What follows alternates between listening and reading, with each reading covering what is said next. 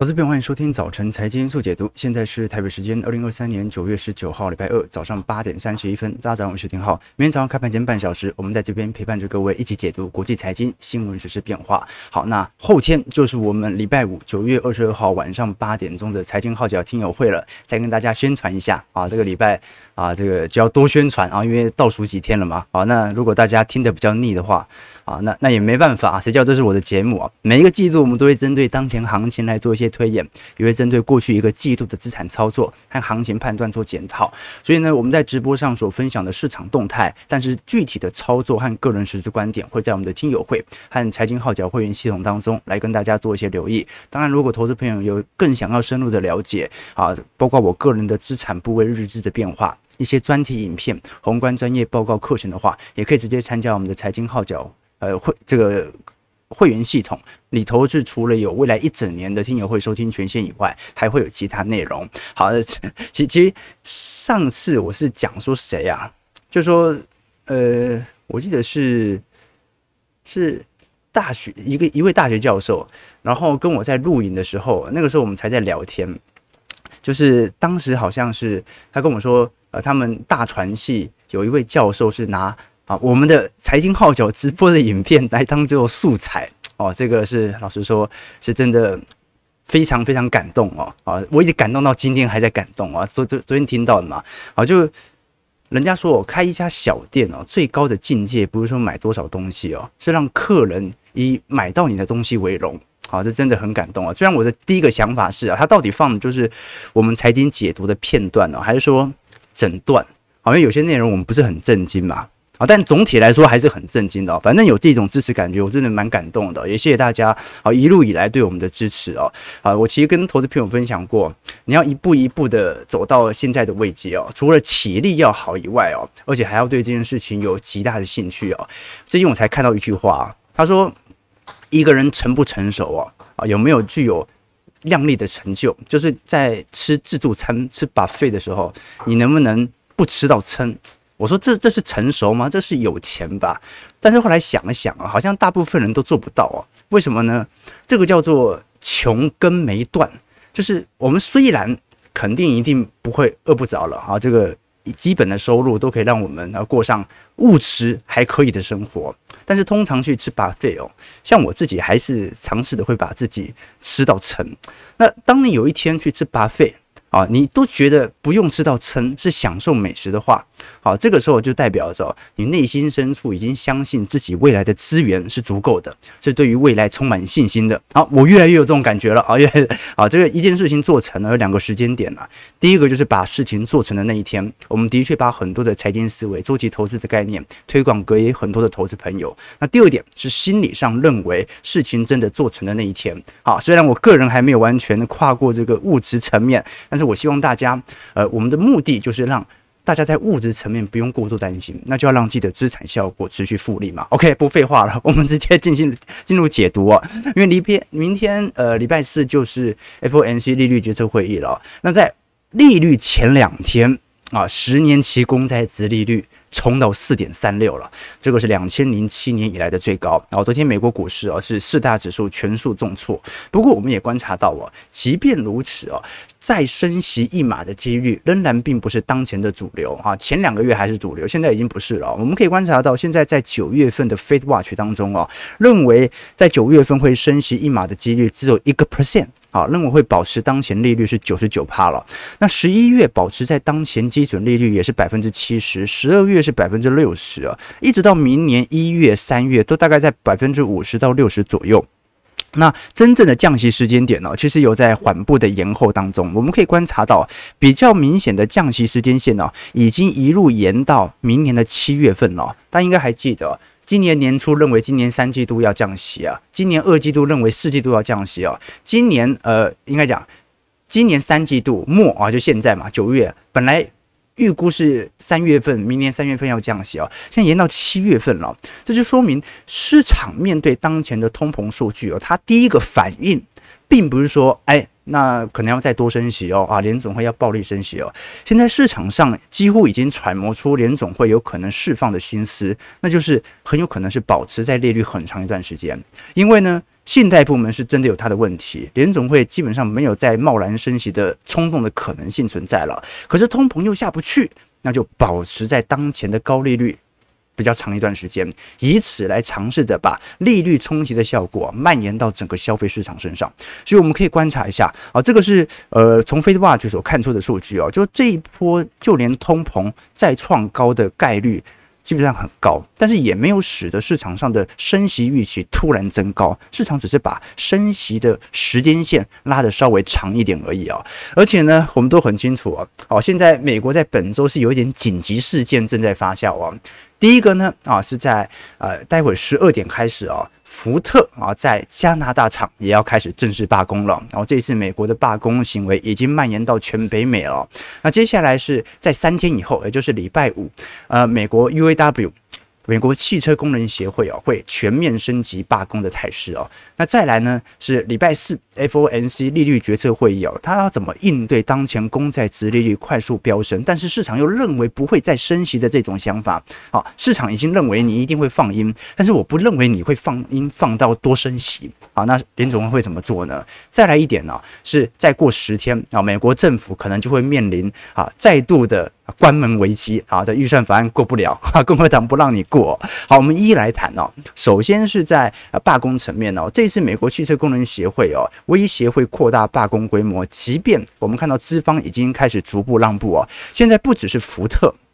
包括斯特兰提斯都开出了涨薪到两成一的方案，那本来是预估涨薪十趴左右嘛，那过去一周已经陆续调到十五趴、十七趴，现在这两家厂商都已经调升到二十一 percent 了，但是 UAW 仍然决定不行，为什么呢？因为它的目标值是调升到四十趴的薪资涨幅，如果你调升不到四十趴的薪资涨幅，至少要在工时层面能够递减啊，你要么就不要给我涨那么多薪，但是要给我减少我的工作时数，要么就是维持当前的工作时数，那。给我涨薪涨到四成哦，那目前为止哦，你像是吉普啦、雪佛兰呐等等哦，大概有一万三千名工人呢，在礼拜五即将会罢工哦。本来是属于分区罢工啦。好，那现在如果礼拜五还是没有谈成协议的话，那通用汽车、福特厂部分哦，都有可能会有陆续在本周末开始显著罢工的迹象。不过因为礼拜五罢工影响就不大了嘛，它是延到下礼拜一。那我们也很清楚，目前美国汽车工业因为库存量非常高，车子都卖不掉，所以资方其实。也是有条件跟你这样子耗下去的，这是第一件事情，对于联总会来看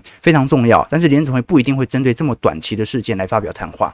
那第二件事情呢，是美国政府又要关门了吗？我们按照美银的统计哦，美国两党现在在呃整体财政预算上啊，还是属于严重分歧的，这也很可以理解了。啊，就说啊，即便你在债务上限上可能有适度的妥协，但是呢。这个预算法案，二零二四年的预算，它是直接取决于二零二四年年底总统大选到时候拜登的表现哦。那么现在的问题就在于啊，为了避免关门，在仅剩的十个工作天内，国会需要通过一项临时拨款计划，才能够让政府在截止日期后仍然获得资金。也就是说，现在并不是光是表决的问题哦，而是国会必须重新立一条临时的法案，让。即便呃会期已经结束了，政府还是能够拿到相关资金哦。那我们都很清楚嘛，啊，这个。中长期，美国不管是债务的上限的调整，还是预算法案呢，它可能会导致关门，但它始终不是一个系统性的冲击。我们要看一下拜登到底愿意让步到什么样的地步哦。因为按照目前我们不管是从川普还是从拜登的民调来做观察，川普其实是小胜于拜登的啊。不管是从美联社或者盖洛普民调都是啊。而且啊，市场上当然呃有一点比较极端的现象啊，比如说其实拜登只比。川普大概大大三岁而已嘛，但是你可以观察到，到目前为止哦，市场上认为这个人太老。无法去选总统的比例啊，拜登是来到接近百分之八十啊，川普才百分之四十，那川普也才小拜登三岁而已哦，但是你可以观察到，两方在对于年龄上、对于政策失误上的看法，导致说在民调上是显著脱钩的哦。尤其我们仔细看一下，现在拜登最大的问题其实还是来自于经济难关。我们可以观察到，目前拜登对于经济的不满意程度已经高达接近六成，对于经济的满意程度仅仅只有三成八而已哦。那当然，其中相对比较。受到冲击的还是属于通膨型的冲高，所以我们可以观察一下，现在拜登不只是面对这种呃内部有呃财政预算案紧急要通过的压力哦，油价在过了十个月啊十个月之前啊就一路的反弹到现在哦。国际油价已经涨破了九十五美元，重返一百美元的呼声逐渐的拉抬。我们也很清楚，沙乌地阿拉伯。轻质原油早就已经突破了一百美元的大关。那如果我们从汽油价格来做观察，你会发现哦，川普现在就是打着这一点嘛。哦，川普时期的美国汽油平均价格是在过去二十年当中来的最低的。奥巴马时代哦，大概在零九年以后啊，随着景气的复苏，原油价格是一度攀升到三点五到三点八美元左右。那你可以观察到，川普时期一七年到二零二零年的任期啊，这段时间川普平均的汽油价格大概介在二点五美元左右，所以这段时间刚好又伴随着鲍尔的。预防性降息哦，使得美国股市持续的推升。那一直到拜登在新冠疫情之后啊，呃，当时汽油价格是一路攀升到五美元每桶啊，每加仑以上哦，这导致市场上的通膨情绪传导链非常显著。那当然了，这个川普他当然有他的时代背景啊，比如说当时其实消费力已经有所开始退却了，使得联总会它有降息的压力，而当时也没有供应链的问题。而拜登就比较惨嘛，哈，他一上任没多久啊，就遇到这个新冠疫情所。引发的供应链瓶颈啊，所以我们可以观察到，在整个二零二三年，汽油价格在九月份的均值水平真的是历史最高。我们把过去五十年的过去历年季节性的汽油惯性来进行对照，你会发现，二零二三年的汽油价格的确在冲高。所以我们必须要看到，因为按照季节性惯性呢，在第三季以后。汽油价格要非常显著的回调，才不会造成通膨的持续攀升。要不然，从积极效果而言，因为二零二二年在第四季汽油价格就有非常显著的下弯了，你没跟着下弯，那通膨就是冲高。那另外一方面，我们也可以观察到，目前美国财政部的压力也非常大啊。最近美国的债务利息哦，已经突破了一兆美元，超过了国防支出。这过去我们已经跟投资朋友提过了，尤其美国财政部宣布哦，在这个礼拜的统计，美国债务总额是首次超过了三十三兆美元。哎，这个数字不是看起来不是股市哦，你看这个资产比谁都稳健啊，根根本没波动。为什么？因为一路都在举债，这是美国国债的上行速度哦。而且这个数字呢，在昨天一天内增加了五百六十亿美元，过去三个月哦就增加了一兆。好，那这个时候压力就来了。什么压力来了呢？观众朋友，我们仔细观察一下，这张图表是联总会的资产负债表。联总会的资产负债表啊，大概在二零二三年中旬，应该讲二零二二年中旬见顶以后啊。开始做一个显著的下行循环。那二零二三年当时由于银行业危机啊，啊，突然紧急扩表嘛。那现在呢，我们从高点往回推，从当时的九兆美元的联总会资产负债表啊，已经缩到八兆了。好，这说明什么事情呢？联总会已经接近把手上一兆美元左右的 MBS 和美国国债进行市场上的抛售啊。所以你说为什么债券跌那么凶哦？那不只是大家对于利率调升的预期哦，因为有一个全球最大的债券持有者一直不断的抛售手上的债券，你一直抛一直抛，债券价格不跌都难啊。好，那现在问题来了，刚才我们看到联总会抛售了一兆美元的债券，你再来观察一下，今年二零二三年过去三个月，六月份到九月份，美国增加了多少债务的规模？一兆美元，他撒了一兆。我就发行了一兆美元，好，所以这个是很有趣的情况哦。美国其实这一次自从债务上限通过之后啊，六月底它就恢复了本轮的发债能力，所以六月份当时的发债速度是非常之快。你可以观察到啊，突然有一个直线飙升，所以今年六月底到九月中旬哦，美国国债增加了一兆，这些钱都是直接投放到了市场上，变成了基础货币，也就是大规模的增加美国的货币供应哦。所以这就是一件非常有趣的一问题哦，那就是一方面。联储会在持续的升息，坚定的缩表，我们要平息通膨，我们要压缩市场的美元哦。好，那我们联准会啊，去年三月，哎，去年五月开始说嘛，好，一路说说说说到现在，说了一年啊，终于说了一兆啊。然后美国财政部花了三个月，而且是本来就想要发行了，只是只是因为债务上限拖到现在，花了一个季度，哎，也发行了一兆债务，所以你可以观察到。财政部和联总会有某种程度目前是属于严重对坐的，它不断的向市场来提供美元啊，所以你就知道为什么美元今年没动，哎，它一直在缩表，它一直在升息，为什么美元没有快速上弯呢？哎，有人在发钱，然后有人在发钱，OK，所以这个是我们观察到的第一个迹象，可以解释为什么明明市场上的资金不断在收缩，但是收缩力度这么快，升息幅度这么快，但是为什么股市？你说股市平稳就算了，因为可能经济繁荣嘛，景气复苏，它可以带动部分估值的泡沫。但是为什么可以像过去两个季度飙那么快呢？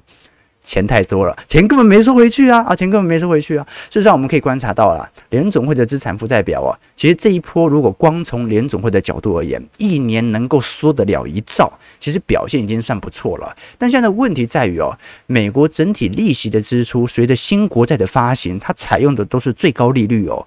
换句话说，目前美国。整体利息债务啊，已经超过了一兆美元。那随着利率保持在高位，最后拖垮财政部的，可能就是联总会所设定的利率预期哈，因为你把利率调那么高嘛。OK，所以我们可以观察到啊，好，现在拜登处境比较艰困一点点哦，他同时面临着啊经济的问题。通膨的问题，它同时面临着我们看到美国呃汽车工人罢工协会的问题。那按照左派角度，拜登肯定是要站在这些劳方背后的嘛，要不然选票就丢掉了嘛。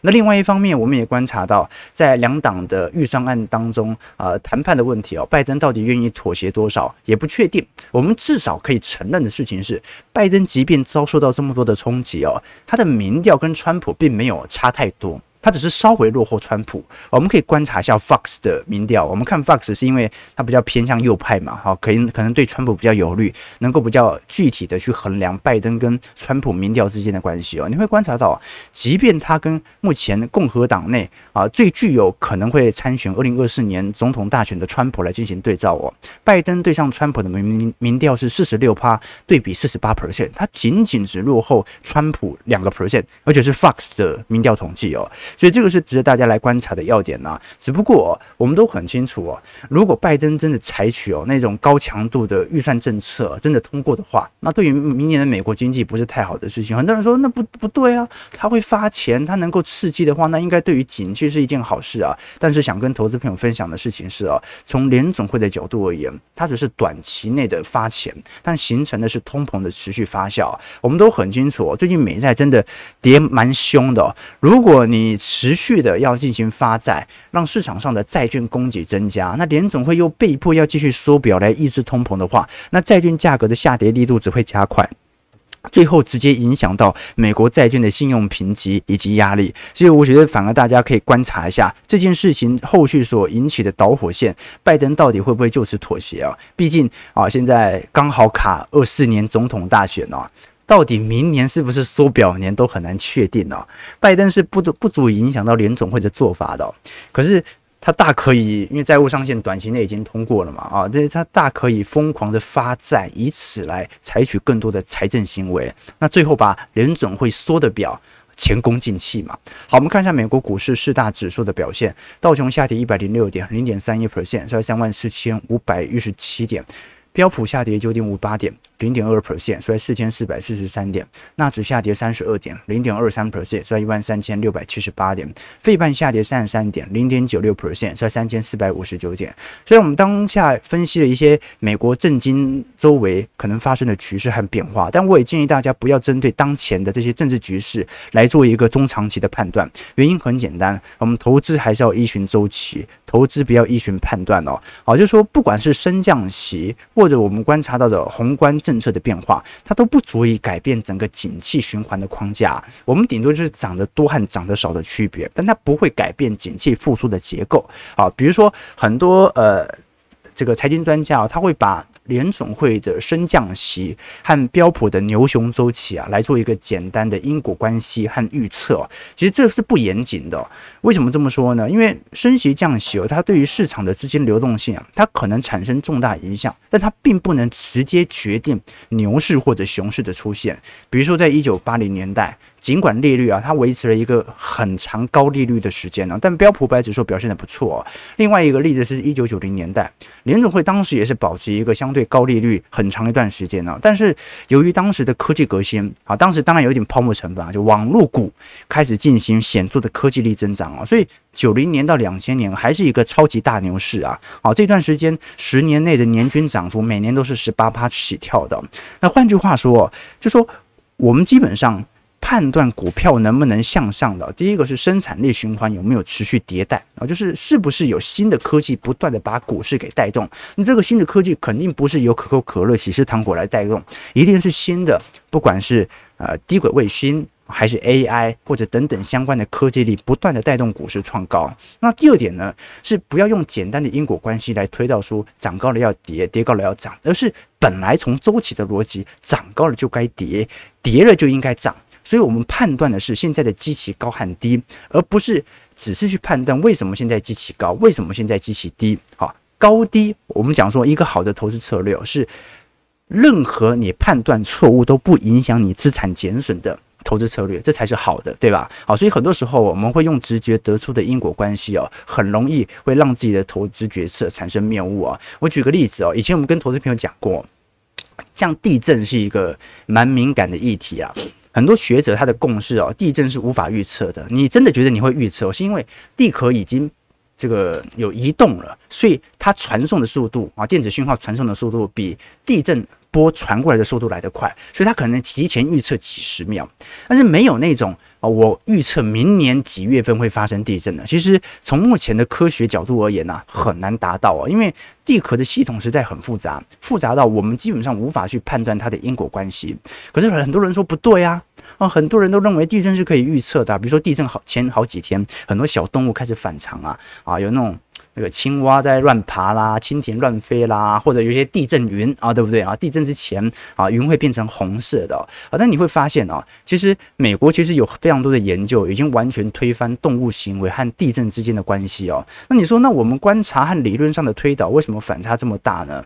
他从心理学的角度而言呢，这我们小编教我的，我们小编现在在攻读心理学嘛。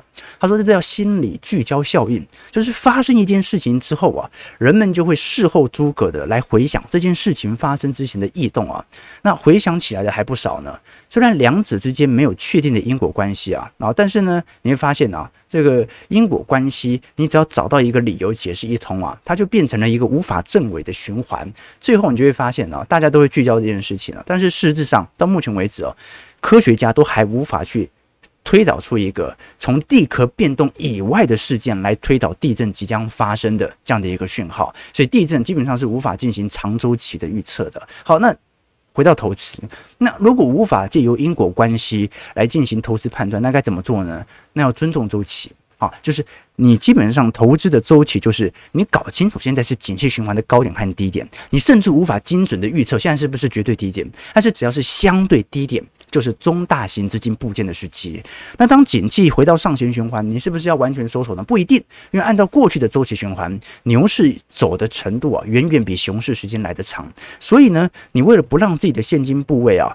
上升太快，以牺牲你的资产总报酬率。这个时候，你还是必须要在乖离拉回的时候进行部件。那什么时候你可以完全的不进行部件，等待回调呢？紧接进入到全面繁荣格局啊，其实都有非常多的指标来帮助你判断周期的高低啊。这不只是投资啊，人生也是。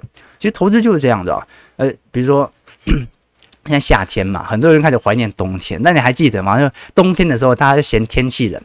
夏天你就嫌蚊子多，牛市的时候啊，你嫌没有便宜价；熊市的时候你也不敢投。年轻的时候你想要赶快长大，年老的时候你开始怀念童年。学生时期喜欢姐姐嘛，啊，年老的时候喜欢少女啊。所以这种由冷到热。由热到冷的变化，其实就是市场景气的变动啊。周期投资者做什么？就是学会观察这个变动，在相对高一点和相对低点做相对应的操作。其他啊，其他就让我们自己来分析啊。浩哥分析错了也无所谓，为什么？因为我们投资是依循周期，不是依循判断啊。好，所以人就是这样子啊啊，总是在高点的时候啊，觉得哎。这为什么没有好便宜价可以买？在低点的时候，觉得还会再跌。过去我们跟投资朋友分享啊，这个日本的呃这个 AV 产业嘛，不是每个月都会有这个它的推片量和主轴吗？啊，每家片商都会有哦。然后你会发现很有趣的一点啊，就是前几个月天气不是比较冷嘛？啊，那时候日本还在开樱花嘛，就你会发现哦，它的影片推片量都是那种，就当下很冷，但是呢，它会推很多那种夏天玩水的啦。啊，比如说到乡下啦、流汗呐，哦那一系列的哈，就总之就是那种夏天的感觉。为什么日本片商会这样呢？因为他很聪明啊，他知道人会偏好自己得不到的东西。现在天气热了，好，那我就想要去找一些温暖的冬天属性的相关的影片。好，那天气很冷，那我就想要去找那些啊这种回归温暖啊热情的感觉哦。你知道日本有一种类型的片子哦，在每年的呃十二月份到三月份啊特别的红。好，这类型的影片呢，呃，日本人叫做御烧。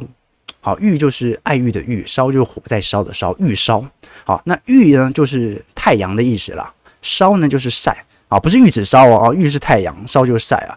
它讲的是什么呢？就是呃，有一些女优啊，她的这个呃人设比较特别，就是她会习惯把自己的身体晒很黑，那身体很多地方晒黑了啊，但是因为有穿衣服嘛，那有些地方就特别白。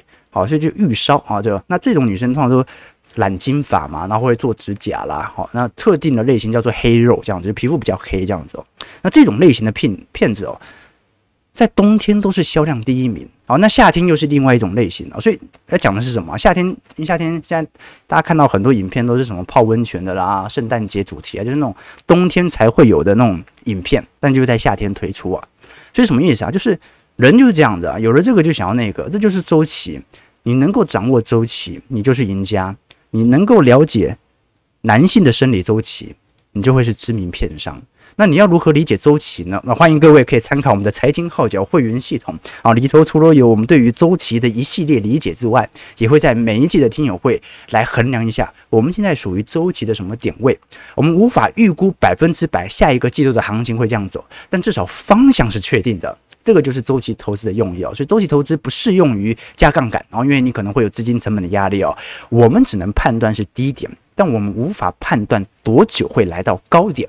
虽然我自己会做判断，但是我也很清楚啊，如果判断错了，是不影不能影响我自己的投资决策或者投资策略的。这是一个非常重要的观念啊，提醒我投资朋友，周期思维是我们投资的好朋友。好，八点五十八分哦。就我本来想再聊一下这个中国市场的表现的啊，但因为时间有限，我们就稍微带过一下就好了。其实从整个入股的表现哦，最近的确还在下方筑底。可是各位也可以观察到了，从全球的总体出口表现来做观察，整个八月份跟七月份的表现，其实已经有开始陆续优化的感觉存在了。你可以观察到，不管是美国八月份啊，整体衰退幅度啊，从原本的负十一个 percent，在七月份啊下滑到负七点九个 percent 啊，不管是澳洲还是我们看到的南韩啊、俄罗斯等等哦，基本上都有开始在七月份的出口转好的可能性。那中国市场肯定在八。八月份和九月份陆续开出来的数据，应该也是看到相对的谷底。那很多人说啊，可是这一波中国市场的拉抬，会不会是在上个礼拜我们看到呃中国人行进行金金融存款利率百分零点二五的百分点的调降，所以导致的市场资金的宽松啊？因为这一次所释放的资金流动性哦，大概是有五千亿人民币左右啊。的确，呃，我们要这样讲说。中国的宽松政策肯定会起到一些效果，但它的出口的好转，它是跟全球景气联动的。现在中国真正的问题在于内需会不会跟着起来而已哦。那降准能不能让内需显著拉升呢？不一定。就是比如说，你把马牵到河边，但是你无法逼着它喝水一样，就降低银行的法定的储备比例，你降低它的存准率哦，你是为了让银行有更多的钱可以放缓嘛？因为你存准率降低了，一百块本来要有二十块都必须留在银行，现在你只要留十块就好，你多了十块钱可以放贷啊。可是如果银行并不愿意增加贷款的话啊。那你也拿他没办法嘛？那银行为什么不愿意增加呢？因为可能到处都是坏账啊，到处都是坑啊。那银行钱借出去就拿不回来，那不如还把钱留在这边存到中央银行，对不对哦？所以我们要观察一下，真正引领市场消费能否因为降准而显著提升的，那就要看企业有没有增加借款欲。借款的意意愿和欲望，因为如果你本来已经负债累累了啊，那到底现在愿不愿意借钱，值得观察。我们事实上可以观察到了，不管是最近的 NLF。NLF 还是地方政府的专项债，其实上行速度都非常之快啊。但是呢，各位也可以观察到，整个中国的情况是，到底能不能避免通缩？最近《华尔街日报》其实做了相关的报道了，那主要是认为中国是有机会能够避免通缩的。随着下半年的景气复苏，我们过去跟投资朋友提过，就过去人行的做法其实非常明显，它是尝试着以盘代跌了。当时啊，不管是限跌令的产生，还是相关禁空令的政策，它的某种目的都。都是为了要稳汇而已啊，就是说我现在就不准你把人民币进行大幅度的资本外逃，以免形成金融性的系统性风险。但是我就等嘛。等到有一天我的景气总会因为全球景气大好而适度回归，可能不如前几年这么好。但是如果有一天景气大好，不可能没有任何单子都流不到中国市场哦。所以等到到时候出口的外汇开始赚回来之后啊，人民币的稳汇它的底部就容易出现。这个是我们值得观察的要件了。但因为今天时间有限，我没办法做太多详细的解说了。哦，对，哦，这有网友提问说，而中国储蓄，中国储蓄高，它本来就是一个市场的惯性哦。呃，我我以前跟投资者分享过一个概概念哦，就是它不只是什么中国储蓄率高，台湾储蓄率也很高，韩国、日本储蓄率都很高，整个东亚市场的储蓄率哦都非常高，而英美、欧美市场呢，它的消费力比较高，储蓄率是比较低的。那其中一个原因是因为语言的原因啦，怎么说呢？比如说在英文当中，我们不是常常要用语法来表示不同的时态吗？啊。It is raining now 啊，现在正在下雨。It will rain tomorrow 啊，明天将会下雨哦。就是英语它是要根据事实的发生来调整自己的表达。那现在下雨和未来下雨的表达方式是完全不同的，各位可以理解。但是中文的表达方式跟英文是完全不一样的。比如说现在下雨跟明天下雨啊，除了时间不同哦，所有的表达行为都一样。你那个英文还要意思啊，will 哦啊，这个 could be 对不对？但就中文呢，现在下雨啊，明天会下雨啊。那这样的一个表达逻逻辑哦，你会发现哦，中国其实并没有，或者说中华文化并没有把时间进行严格的分割，对不对啊？反正就是现在、明天、后天这样子。但英文它是把时间做了非常严格的分割哦。那这样的一个对于时间的描述，你会发现啊，像华语的经济体啊，不用未来式的国家啊，或者经济体哦，它的储蓄率啊，比未来啊，比如说就是会用时间当做你的动词的国家经济体，普遍来得更高。然后各位可以理解吗？就是我们对于这种时时间观念无感嘛，反而哦会导致自己的储蓄率比较高啊，这是一种语言学上的结论。哎，九点零四分了，我只是跟大家聊聊天而已啊。我最近读到一本书，好，我们看一下啊，台北股市开盘之后的表现，来跟大家做一些留意。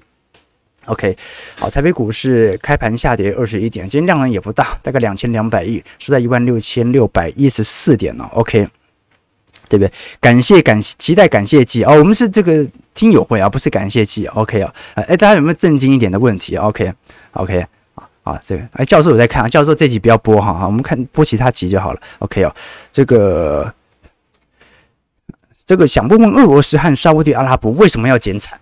啊，对啊，这个也是一个好问题，我们没办法了解故中其中原因啦啊，但是很明显感觉到，呃，这几年中东的关系跟美国关系不是特别好嘛，就是说美方的政治压力好像已经无法导致中东有任何的增产行为了。OK，这个兄弟，人家时薪这么高啊，对啊，人家我记得美国现在呃，美国汽车工人协会时薪是不是有三十块啊？是不是三十？三十块很多啊！像哦，可能美国物价比较高啦。好，但你可以了解到哦，这这种有工会的力量哦，的确在对于劳资双方、对于整个市场效率化有更高强度的提升。那当然，它可能造成的副作用是产业外逃嘛。好，但逃不走的啊，你就等着调涨薪资吧。OK，好了，九点零五分了。我们今天主要是稍微梳理一下呃全球市场的概况和拜登政府现在所面临的危机和问题哦。当然，这都是属于短线上的。我们其实刚做结尾也提到了这些短线上的讯息。不足以改变你对于景气复苏的看法。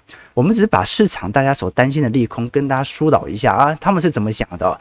但是我们作为周期投资者，这整个 EPS 的复苏力道就在那边，这些讯息它都不会改变它的复苏方向。它可能拉长，它可能缩短时间，它可能造成股价的震荡，但它不会改变获利上行的轨道。这个听众投资朋友多做些观察和留意啊，细节我们在听友会再跟大家分享。早上九点零六分，如果喜欢我们节目，记得帮我们订阅、按赞、加分享。我们就明天早上八点半，早晨财经速解读再相见。祝各位投资朋友开门顺利，操盘愉快。